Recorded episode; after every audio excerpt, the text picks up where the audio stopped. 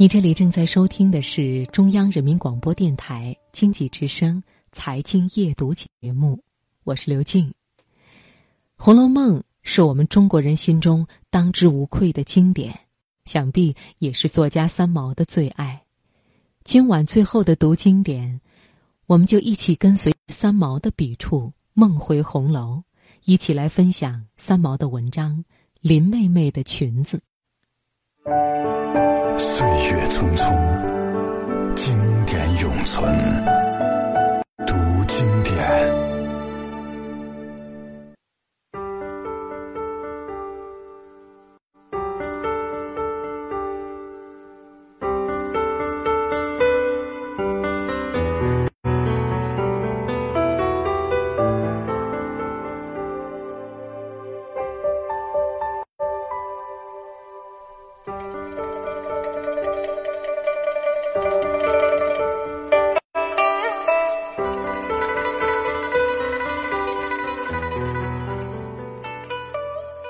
我有两条很有古典韵味的裙子。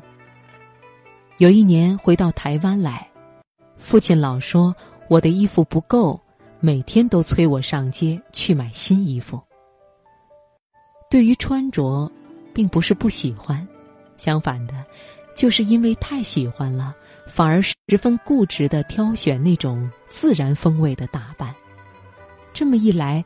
橱窗里流行服饰全都不合心意，他们那么正式，应该属于上班族的，那种兵器很重的防御味道，穿上了，叫人一看十步之外就会止步，而且肃然起敬。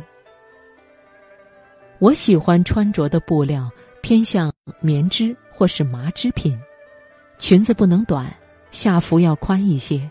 一步一跨的走起来都能生风，那种长裙，无论冬天配马靴或是夏天穿凉鞋都能适合。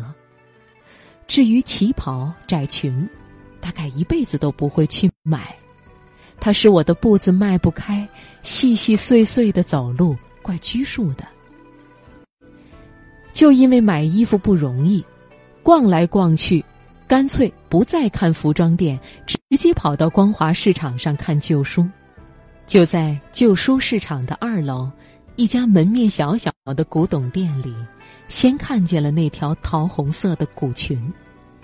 我请店家把裙子取下来，当时它挂在墙上，被一片大玻璃框嵌着，拿在手中，细细的看了一下手工。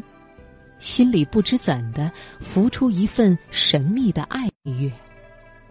时光倒流到那个古老的时代，仿佛流进《红楼梦》里的大观园去了。看见林妹妹黛玉穿着这条裙子，正在临风涕泣，紫娟拿了一个披风要给她披上，见她哭的那个样子，心里直怪宝玉。想着想着。我把这条裙子往身上一紧，那份古雅衬着一双凉鞋，竟然很配。这是林妹妹成全我，并不小气，她要我买下来，于是我把它穿回家去了。这种裙子事实上是一条外裙，长到小腿下面。过去的小姐们。在这裙子下面又穿一条更长的，可以盖住脚的。这种式样，我们在戏剧里还可以看见，《红楼梦》的人物画片里也是如此的。当我把这条桃红色的古裙当成衣服穿的时候，那个夏天过得特别新鲜。穿在欧洲的大街上时，总有女人把我拦下来，要细看这裙子的手工。